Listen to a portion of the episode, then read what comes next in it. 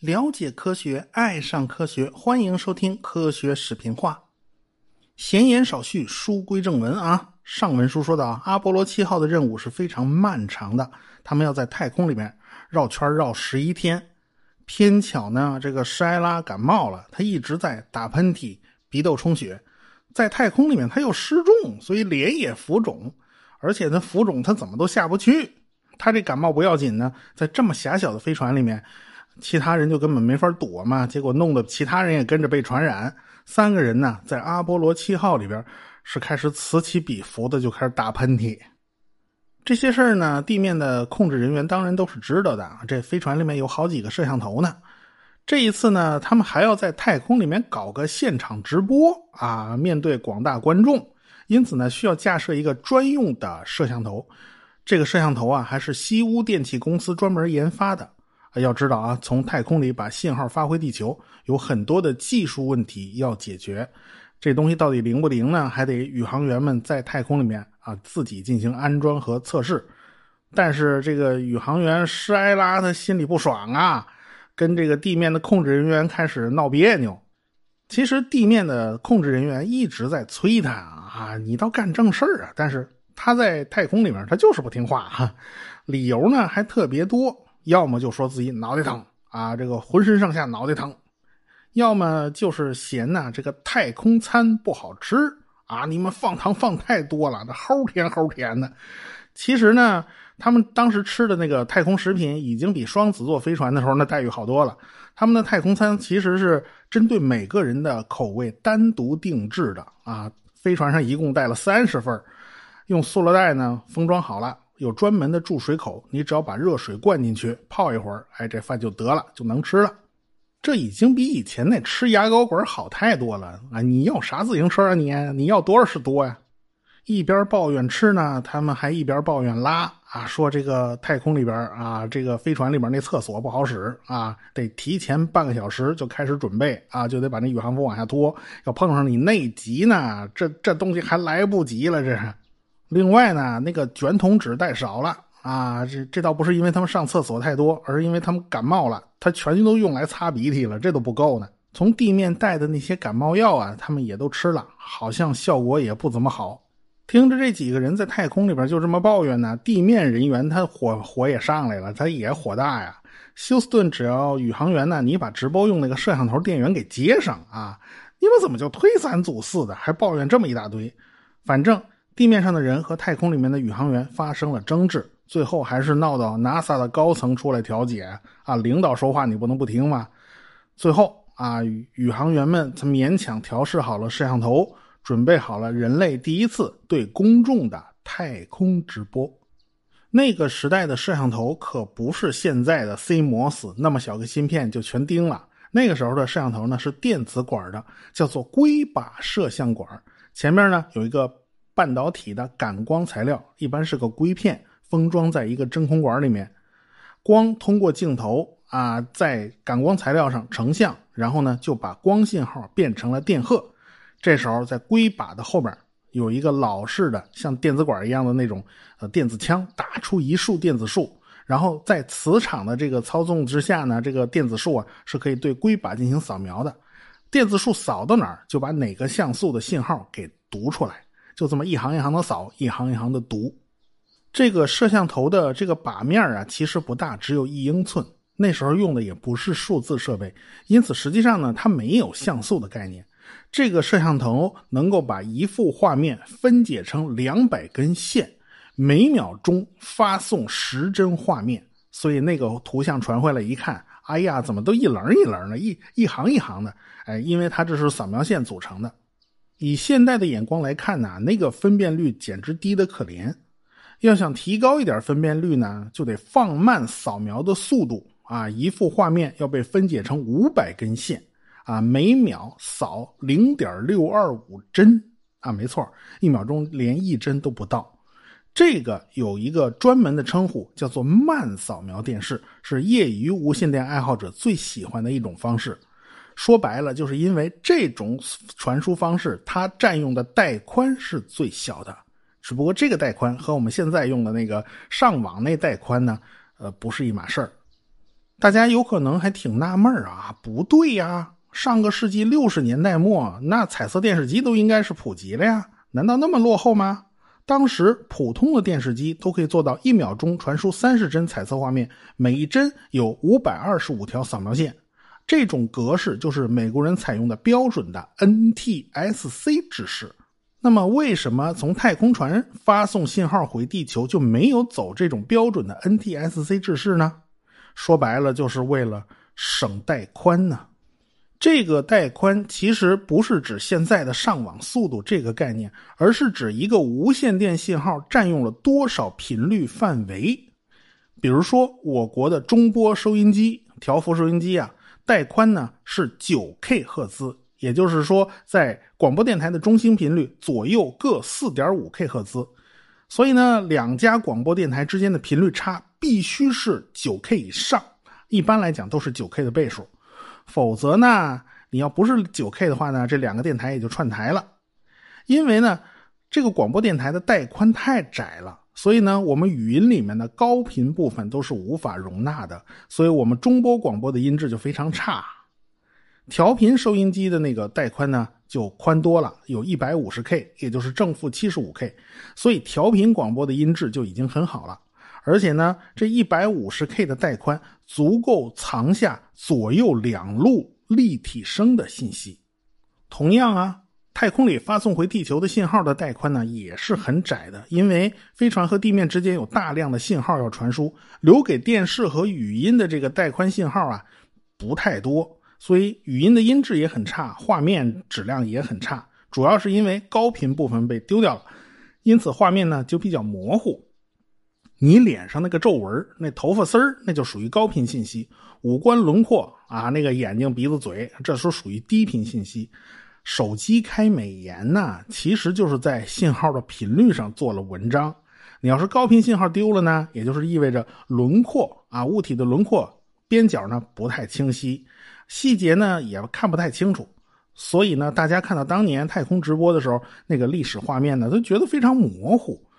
而且呢，因为距离太远，信号太弱，掺杂了大量的噪音，所以画面上有大量的杂点儿，啊，模拟信号的保真度其实是很差的，它不像数字信号可以纠错，所以呢，这个模拟信号会有雪花噪点会有图像的扭曲，看那个老式电视机扭来扭去的，那信号不行。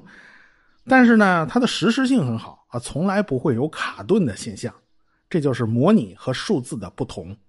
阿波罗七号宇航员用的还是一个黑白的摄像头，因为飞船用不了多久呢，就能绕地球一圈其实路过美国上空，路过世界各个测空站上空的时间也并不长，因此呢，通讯信号其实经常是断断续续的，所以直播的持续时间呢也不能长，总共也才七分钟。不过呢，直播的效果也还算不错，因为三个人在地面的观众面前，那是有说有笑的。啊，一高兴还拿这个摄像头对着窗外的地球照啊，地球景色的确是很美啊，可惜那个摄像头画质太渣，地面上的观众，你先凑合着啊，先看一黑白的，想要拍摄高质量的画面，还是要靠照相机和胶卷才行。在那个时代，电子影像暂时还赶不上化学胶片啊，这个远远赶不上。就这次电视直播呢，算是撑过去了啊！大家一点也看不出来啊，这几位宇航员跟地面的人员在枪火呢。他们在太空里面足足转了十一天，开始要准备重返大气层了。这时候，施埃拉又开始作妖了啊！他拒绝戴头盔，也就是说，飞船返回大气层的过程之中啊，他不想把那头盔戴上，他认为。鼻子充血了，本来就堵得不行，现在脑袋上再扣一个鱼缸一样的头盔，那自己是更难过了。而且弄不好会造成耳膜出问题，因为耳朵和鼻子其实是有关联的。对于这几个家伙来讲呢，在太空里边，他们基本上就有点我行我素的那个意思啊。他们要是犯了脾气，开始耍小性子，地面人员根本就没辙，因为离得远呐，你又不能派人接管。在狭窄的飞船里边，你也不可能说啊，这位犯事儿了，关禁闭。这种问题，NASA 根本就没有预见到啊。这宇航员原来还会有心理问题，还会有不配合。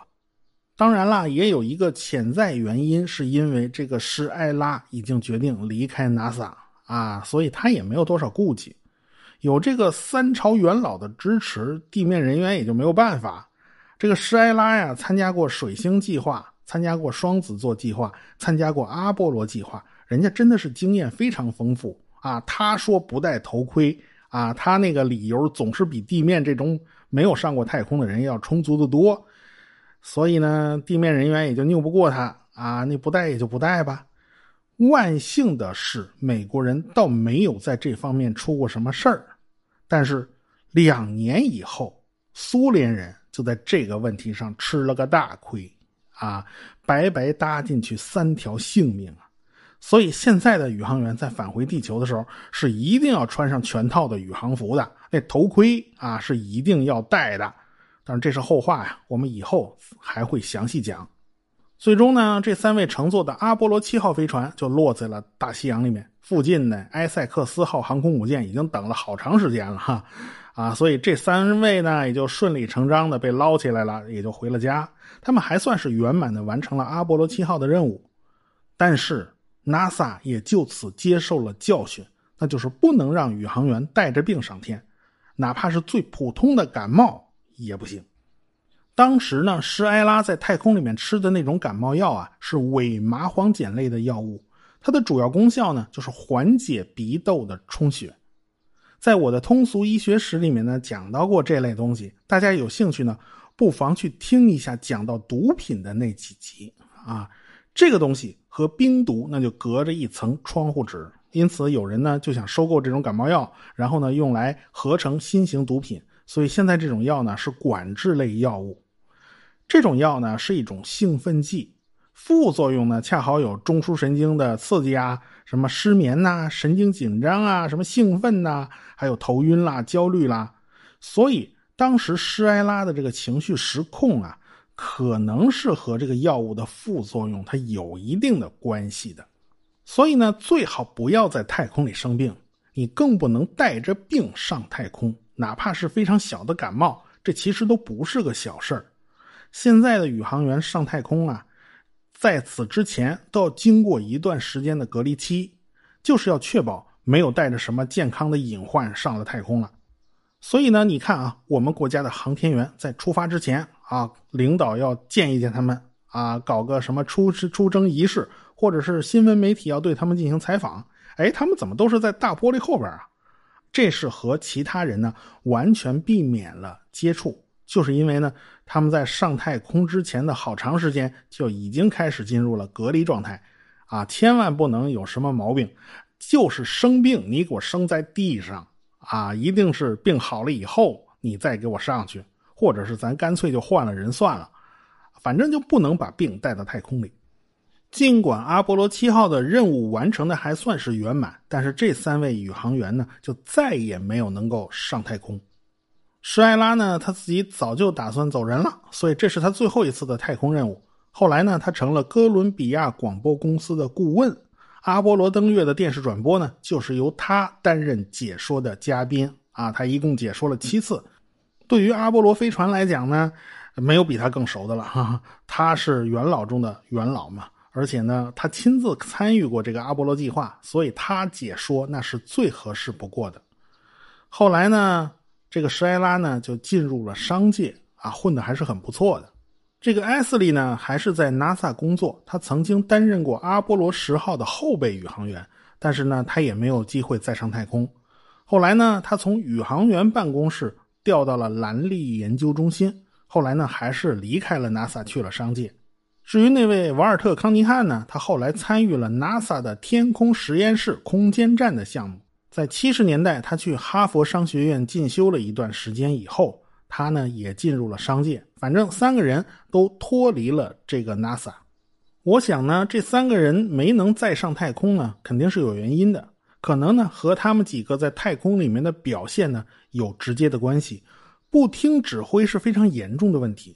可是这事儿呢，他不能直说啊，你不能弄得满城风雨啊，这媒体全知道了，到处嚷嚷啊，这个宇航员和地面人员吵起来了，那 NASA 脸上不好看是吧？不过呢，有件事呢，很能说明 NASA 当时的态度，这三个人呢，在 NASA 的优异服务奖章一直没有发。按理说呢，你上过一次太空，完成了一次任务，就应该能拿到一枚奖章，但是就是一直没拿到手。一直到2008年，这 NASA 才想起来把奖章颁发给他们。这时候只剩下康尼汉还活着，艾斯利的遗孀呢替他领了奖。施埃拉呢去世好久了，他的奖呢是阿波罗八号的宇航员叫安德斯带领的。在这个颁奖仪式之上呢，什么阿姆斯特朗啊、奥尔德林啊等等这宇航员都来了。当初。跟施埃拉吵架的飞行总监克里斯托弗·卡夫还发来了一段视频表示祝贺。啊，这个奖呢，实在来的有太迟了一点啊，足足延迟了四十年。但是这个奖呢，终于颁发了，也就意味着这档子事儿啊，终于算是过去了。就在阿波罗七号成功之后的两个月，美国人紧锣密鼓的展开了阿波罗八号的任务。这一次可比上一次的七号刺激多了。啊，这又太刺激了！这一次，博尔曼、罗弗尔和威廉·安德斯将乘坐阿波罗八号完成绕月飞行任务。这次可就不是用土星一 B 火箭了，这次用的可是货真价实的土星五号火箭。这个博尔曼和罗弗尔是飞过双子座七号的老手了，我们以前提到过这二位啊。这个安德斯是个新手，这样的安排呢，也算是合情合理。毕竟去月球可不比绕着地球打转转，啊！你在绕着地球打转转的时候，还是可以随时回来的，只是不确定你掉在地球上的是哪个角落里面。你去月球啊，那可就不是你想回来就能回来的啦。所以这二老带一新，算是双重保险的一种安排。本来呢，绕月飞行啊，这计划都是阿波罗十号的事儿啊，它不是现在的事儿。但是在此之前呢，还是要尽快测试一下登月舱。但是当时登月舱的问题太多了，负责登月舱的是格鲁门公司。他们在1968年的年底把登月舱模型送到了卡纳维拉尔角，结果这一检查呀，发现了一百多个毛病啊！这东西不折腾到1969年2月是折腾不完的。所以 NASA 的人就急得不行啊！这万一要让苏联人超越了，这脸往哪放啊？最近呢，中情局那边打听到一些风声，这个苏联人他也在甩开膀子加油干呢。所以呢，美国人就决定了，阿波罗八号的任务就是绕月飞行。为了保险起见，绕月咱就别绕太多圈了，你绕个十圈也就够用了。顺便看一看未来登月在哪儿啊比较合适。说白了，阿波罗八号就是去打前站、去探路的。一九六八年的十二月二十一日早上七点五十一分。土星五号火箭就顶着阿波罗飞船啊，顺利的升空了。火箭的第一级推力呢，稍微有点偏小，比预定的数值低了百分之零点七五。但是这也就意味着燃料的消耗就少了一点嘛，毕竟你马力没开足嘛。所以呢，发动机多开了二点四五秒，也就刚刚把推力不足的损失的那个能量啊，给它补回来了。火箭呢是一个超级复杂的组合。因此呢，它也得考虑容错性。即便呢，咱有了一点错还是可以通过其他手段来弥补。咱发动机推力不足嘛，或者是好多台发动机啊，咱咱有一台熄了火了，那是不是这事儿就完不成了呢？